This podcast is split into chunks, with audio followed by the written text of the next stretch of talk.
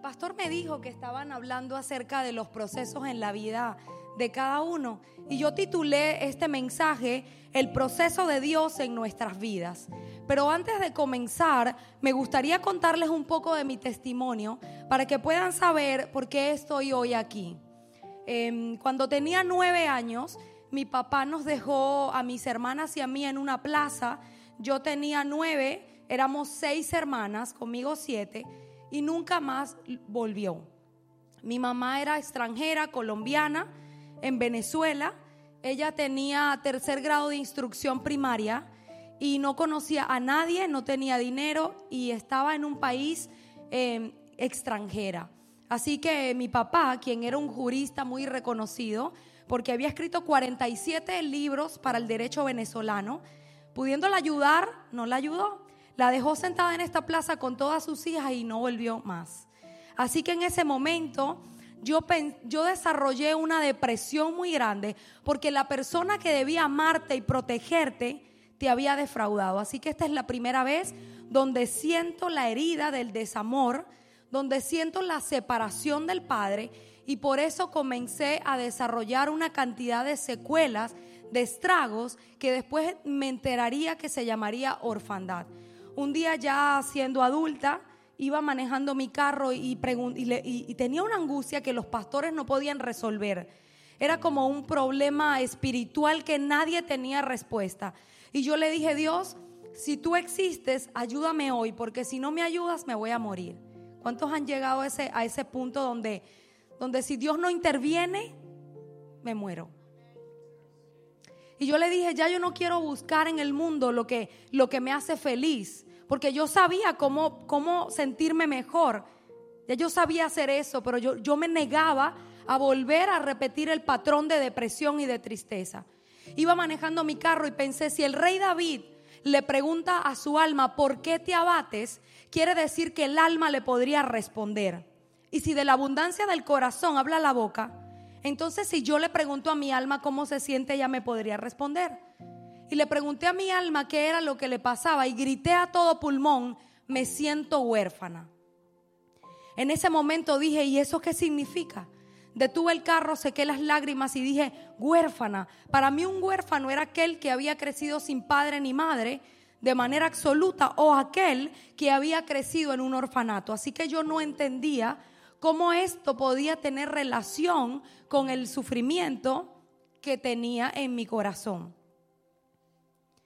Es el Señor el que me revela después que el espíritu de adopción viene a quitar la separación entre Dios y los hombres y le da testimonio a tu espíritu de que eres hijo de Dios. Así que quiero comenzar entonces, por favor, con la definición de lo que es proceso. ¿Qué es un proceso? Sí, se pueden sentar, gracias. ¿Qué significa un proceso? La Real Academia Española establece la palabra proceso como tres acepciones. Acción de ir hacia adelante. Esto me gustó mucho cuando lo encontré, porque el proceso, y esto no es Biblia, esto es la Real Academia de la Lengua Española, dice el proceso es la acción de ir hacia adelante. Eso nos da aliento y nos da alegría saber que cuando estamos en un proceso vamos a ir hacia adelante. Pero también significa transcurso de tiempo. Quiere decir que tiene un término, que no va a ser eterno. Y además significa el conjunto de actos y trámites seguidos ante un juez o un tribunal. La tendencia a dilucidar la justificación de derecho de una determinada pretensión entre partes y que concluye por la resolución motivada. Y ustedes dirán, ¿qué tiene que ver eso conmigo? Hay muchas formas de explicar esto, pero puse un versículo que está en el libro de Isaías, donde el Señor dice, hazme recordar, entremos en juicio conjuntamente, habla tú para yo justificarte. ¿Qué quiere escuchar el Señor cuando dice, hazme recordar? Habla, Mucha gente tiene, está en el proceso y no sabe cómo salir de ahí. No sabe cómo salir del proceso. ¿Cómo, ¿Quién recuerda cómo salió Job del proceso? Salió con el arrepentimiento. Job duró 41 capítulos justificándose. 41. Hasta que el Señor le dice, Job, ¿te vas a hacer tú justo para hacerme injusto a mí? O sea, quiere decir que había algo que Job había hecho para estar ahí. No es como mucha gente dice que el diablo pidió a Job y ya, no, había pecado. Porque dice la escritura en el capítulo 42 que cuando Job se arrepintió, dice, me arrepiento en polvo y ceniza, me aborrezco, en ese momento el proceso se interrumpió y dice que el Señor le dio el doble de lo que, de lo que ya Job tenía. Dice la escritura en el libro de Hechos, así que arrepentíos y convertíos para que sean borrados vuestros pecados, para que venga de la presencia del Señor tiempos de refrigerio. Entonces podemos entender que el proceso es la acción de ir hacia adelante, que tiene un término, pero que además el proceso es un juicio en el que yo voy a hablar para que Dios me justifique. No me voy a justificar, porque si yo me justifico a mí mismo, pierdo la justificación de la sangre del cordero. Solo puedo ir al juicio para arrepentirme, para poder acceder a la justicia de Dios. Esa es la forma como el proceso termina. Por supuesto, el Señor es el que decide cuándo, pero Él te revela la razón por la que estás ahí. Y por eso comencé también con mi testimonio, porque hasta que yo no pudiera entender lo que estaba pasando, no podía salir de ese proceso. El discernimiento te da la capacidad de entender el por qué estás ahí. Y otra cosa del proceso es que lo que Dios está haciendo contigo representa lo que va a hacer con muchos.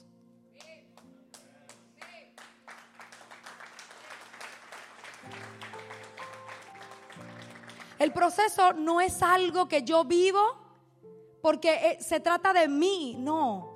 Todos tenemos un propósito. Fuimos creados por un propósito y ese propósito tiene que ver con otros. No se trata de ti, se trata de otros. Amén. Vamos a pasar aquí, por favor. Y hablando de propósito, quiero comentarles el propósito de, esta revelación de la orfandad. ¿Qué es la orfandad y, y cómo bíblicamente se puede explicar esta herida? ¿Cuándo se dio esta herida? La palabra familia viene del original griego patria, que quiere decir pater, que significa padre. Así que la familia fue puesta sobre los hombres, no sobre la mujer. Donde está el hombre está la familia y donde no hay un hombre no hay una familia. ¿Qué significa un padre? Miren lo que dice la escritura en Primera de Corintios 15, 49. Así como hemos traído la imagen del terrenal, traemos también la imagen del celestial. ¿Cuál es la imagen que tengo de Dios como papá? Es la misma imagen que tengo de mi Padre terrenal. Dice, de la misma manera que traigo la imagen terrenal, así mismo traigo la imagen del celestial. Y cuando yo ministro en esta área, le pregunto a las personas, ¿qué significa para ti un padre? Gente me dice, para mí un padre es el que promete y no cumple. Para mí un padre es el que tiene favoritismo con los varones. Una niña me dijo un día, para mí un padre es aquel que te deja vestida y entonces esa imagen que tenemos del terrenal es la imagen que yo tengo de Dios como papá. Un día ministraba a una persona en Portugal y él me dijo, ¿a ti te parece que ese padre tuyo del que tú hablas es bueno, que solo te dejó un libro y se fue? O sea, la Biblia, a él se estaba refiriendo a la Biblia. Y yo, como ya sabía que como traes la imagen del terrenal, traes la imagen del celestial, yo le pregunté por su padre biológico y me dijo, cuando mi mamá estaba embarazada de mí, él se fue. Así que la misma imagen que yo tengo de mi padre terrenal es la que tengo de Dios como papá. Si nunca tuve provisión de un padre en la tierra, no puedo creer en un papá invisible que está interesado en protegerme, en proveerme. No puedo concebir una imagen de un, de un padre bueno si he tenido un padre represivo, controlador, machista, porque tengo la imagen distorsionada de la paternidad celestial. Dice la escritura también en Primera de Corintios 11, 7, porque el varón no debe cubrir la cabeza, pues él es la imagen y la gloria de Dios, pero la mujer es la gloria del varón. Los hombres son la imagen y la gloria de Dios. Donde vemos un hombre, vemos a Jesucristo en la carne. El verbo se encarnó en la naturaleza de los hombres. No crucificaron una mujer, crucificaron un hombre. Entonces, cuando yo destruyo la identidad de los hombres, estoy destruyendo la imagen y la gloria de Dios sobre la tierra, pero además de eso, estoy destruyendo la familia.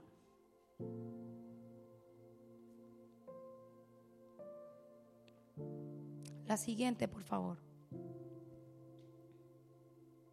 ¿Qué es la orfandad? La palabra huérfano significa estar o sentirse desamparado. ¿Cuáles son los rasgos de la personalidad de un huérfano? Es alguien que se siente acomplejado, conflictivo, aislado, desvalido, desconfiado, temeroso, incapaz, no tiene visión, tiene rebelión, ira, condenación, esclavitud y orgullo. ¿Cómo, ¿Cómo, pasó esto? ¿Cómo esta herida vino sobre la tierra?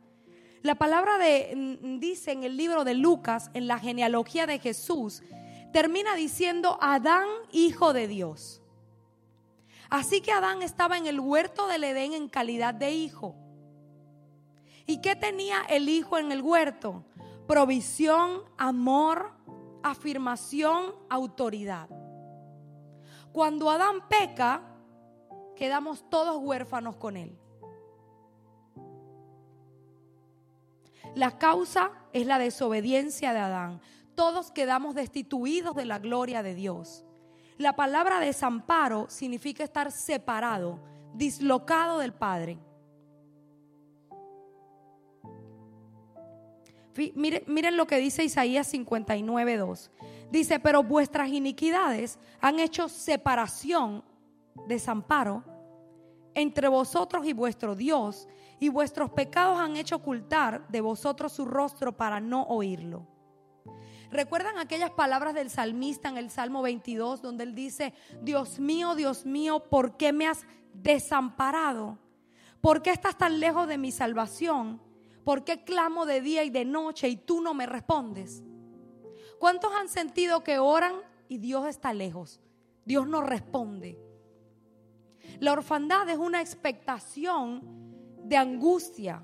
Ese Salmo 22, donde David dice esto, se llama el clamor de angustia. La herida más profunda que el ser humano puede tener es estar huérfano. Es no tener el Padre Celestial. Cuando Adán peca, nos quedamos todos huérfanos con él. Por supuesto, dependiendo de la relación que hemos tenido con el padre biológico, la herida va a ser mayor en mayor intensidad o en menor intensidad.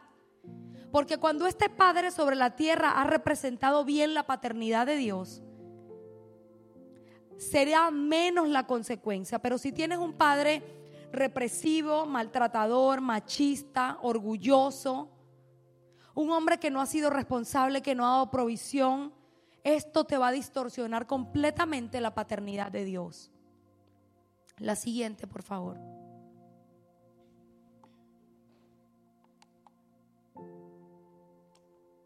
Quiero mostrarles el último versículo de Malaquías, donde el Señor dice lo siguiente. He aquí, yo os envío el profeta Elías antes de que venga el día de Jehová, grande y terrible él hará volver el corazón de los padres hacia los hijos y el corazón de los hijos hacia los padres. No sea que yo venga y hiera la tierra con maldición. Esta es la última vez que Dios le habla al pueblo de Israel y pasaría más de 400 años para que Él volviera a comunicarse con su pueblo. Mucha gente dice que Juan el Bautista predicaba el arrepentimiento, pero quiero mostrarles lo que el Señor le dice a través del ángel Gabriel a Zacarías, el papá de Juan, cuando se entera que va a tener un hijo.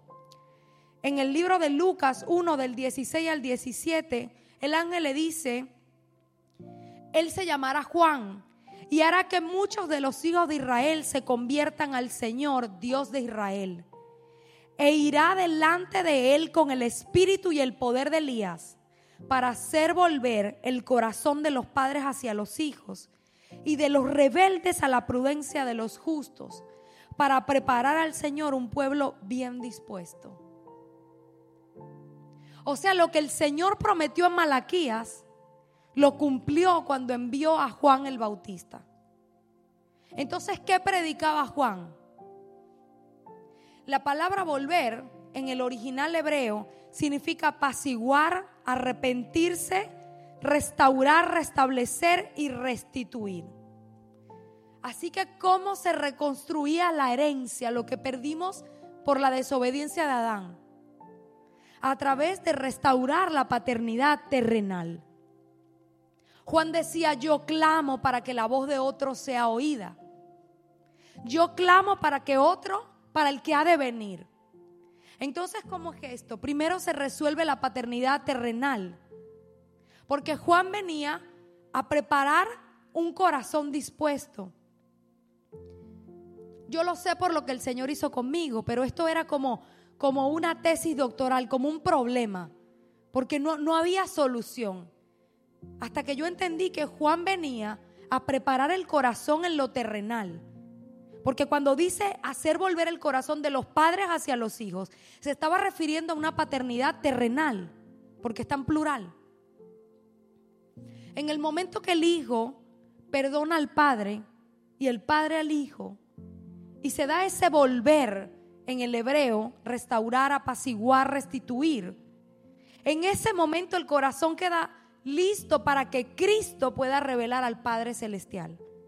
Porque como traigo la imagen del terrenal, traigo la imagen del celestial. Si tengo una imagen terrenal distorsionada, tengo a Cristo como Señor y me siento bien con Él. Y me quedo en el, en el camino. Porque Cristo, dice la Escritura, Él es el camino, la verdad y la vida. ¿El camino a dónde? Al Padre.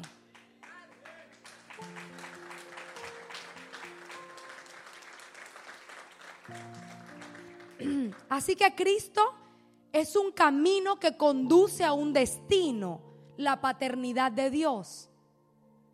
Pero cuando yo tengo un problema con mi Padre terrenal, no puedo llegar al destino. ¿Cuántos cristianos hay que tienen una relación con Cristo como Señor y Salvador? Pero no le hablan al papá, no le hablan a la mamá y no conocen al Padre Celestial. Y cuando le hablan de paternidad hacen esto, no. Me quedo en el camino, pero no llego al destino. Entonces el Señor tiene un, reparo, un remedio. Él dice que primero va a hacer volver el corazón de los padres hacia los hijos. Pero después, dice la escritura, Cristo revela al Padre a quien Él se lo quiera revelar. Y aquí encontramos otro problema doctrinal. Muchos dicen que son padres espirituales. Pero la escritura dice que Jesús decía, no llames padre en la tierra a nadie. Y no se estaba refiriendo de la paternidad que engendra, porque obviamente esa fue puesta por él. Pero cuando yo estaba escribiendo este libro, que es un libro de siete capítulos doctrinales, el Señor me decía esto de la paternidad espiritual. Y me decía, los brujos tienen padrinos. Los santeros usan los padres y los padrinos.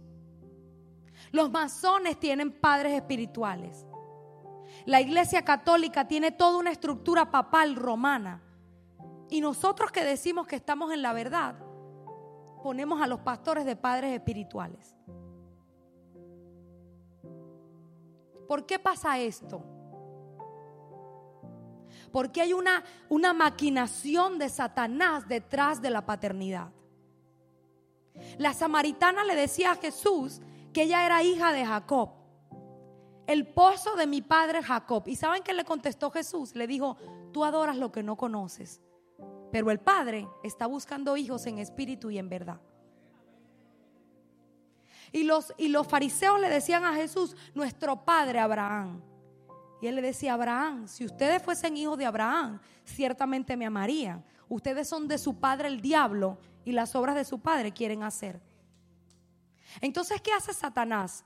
el tema de la paternidad es como la idolatría. A Satanás no le importa quién adores con tal de que no sea Jesucristo. Así es la paternidad.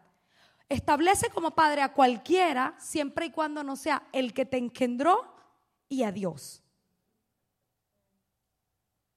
Yo le decía, Señor, pero ¿cómo me vas a poner a explicar esto? Porque tanta gente que lo hace. Y él me di, hay un, un, párrafo en el libro donde yo escribo esto. Si, si tú fueses hijo de una, de una familia disfuncional y tú te constituyes con un, con un líder como papá, si esta persona dejara de ser pastor y se muere o se va de la iglesia o por alguna razón, termina su llamado, ¿cómo te vas a sentir? Huérfano. Pero si el espíritu de adopción viene sobre ti,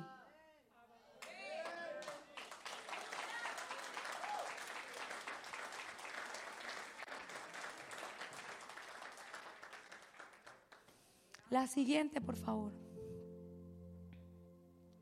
¿Qué es ser engendrado? vemos que la escritura dice que hay dos formas de ser engendrados. Le voy a leer estos dos versículos, uno de Romano y uno del libro de Juan. Dice, pues no habéis recibido el espíritu de esclavitud para estar otra vez en temor, sino que habéis recibido el espíritu de adopción, por el cual clamamos, Abba Padre. El espíritu mismo da testimonio a nuestro espíritu de que somos hijos de Dios.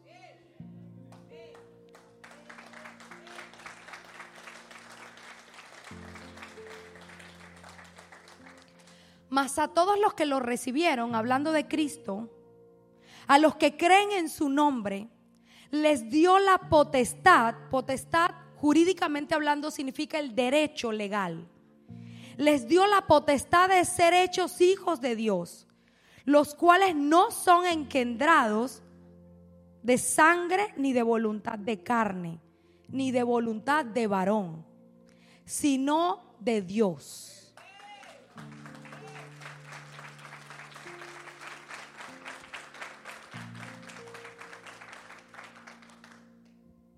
La orfandad se destruye con la adopción. El espíritu de adopción viene como, un, como un rayo sobre tu corazón y le da testimonio a tu espíritu de que no estás huérfano, de que no estás desamparado, de que no estás desprovisto, de que no estás sin ayudador, de que no estás solo.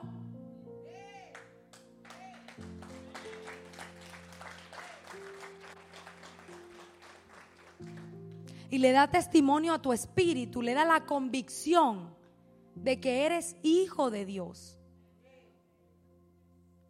Esto quiero que sepan, la escritura hablando de la paternidad en este aspecto, dice, con esto se restituyen todas las cosas. ¿Cuáles son todas las cosas? ¿Qué significa esa expresión todas las cosas? Todas las que perdió Adán cuando estaba en el huerto. ¿Cuáles eran? Provisión, autoridad. El Señor le dijo, de todo lo que hay puedes comer, provisión. Todo lo que hay aquí es tuyo, autoridad, sojuga la tierra. Todo eso es a lo que la escritura llama todas las cosas. Y fíjense que Jesús le dice en el monte de la transfiguración a sus discípulos que Juan el Bautista había venido para restablecer todas las cosas. Y dice, pero le hicieron lo que quisieron. Dice el versículo siguiente, y, y entendieron que les hablaba de Juan el Bautista. ¿Saben por qué le cortaron la cabeza a Juan? Porque Juan hablaba esto. ¿Y saben por qué crucificaron a Jesús? Cuando Jesucristo está delante de Pilatos, Pilatos le dice a los fariseos, yo no encuentro pecado de muerte. Así que no lo puedo crucificar. Y ellos le dicen, nosotros tenemos una ley y él se hizo a sí mismo hijo de Dios, por eso debe morir. Esa era la rabia que le tenían los fariseos a Jesús. Y Jesús les dice, ese a quien ustedes llaman Dios es mi Padre. ¿Qué vino a hacer Jesús? Vino a revelar la paternidad de Dios. Porque antes de ser crucificado dice, Padre, todo lo que me pediste que hiciera lo hice. Estoy listo para ser glorificado. He dado a conocer tu nombre. Cristo vino a revelar al Padre. Porque no lo conocíamos como papá. Pero ¿saben qué, qué le impide al corazón humano recibir la adopción? El argumento contra el padre biológico. Las paternidades falsas. El que no lo quiero perdonar porque me dejó por lo que me hizo. Y le está diciendo esto a alguien a quien su padre la dejó en una plaza a los nueve años. No eres quien para juzgar. La escritura dice, quien quiera que seas, en lo que juzgas a otro te condenas a ti mismo porque tú que juzgas haces lo mismo. Dice, escucha aquel a quien te engendró.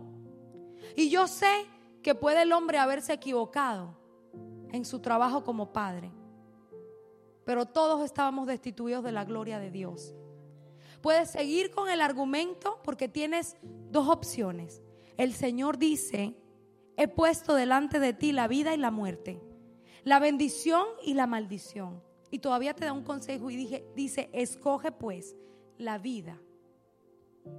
Puedes seguir con el argumento contra tu padre o simplemente puedes decir, Señor, yo me arrepiento de haberlo juzgado con tanta rigidez y hoy yo lo libero de mi corazón y quiero conocer el Padre perfecto el que sí es bueno, el que sí ama, el que sí da provisión, el que, el que sí te respalda y el que viene a revelar el propósito por el cual naciste.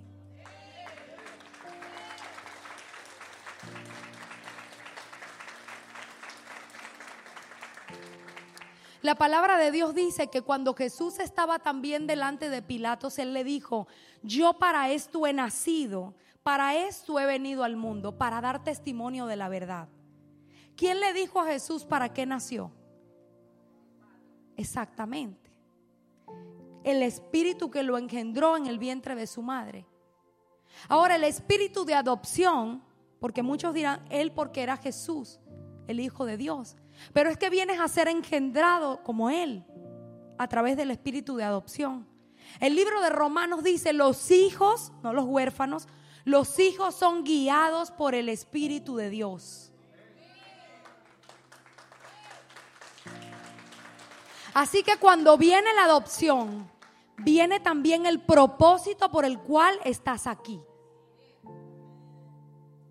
Amén. Pastor.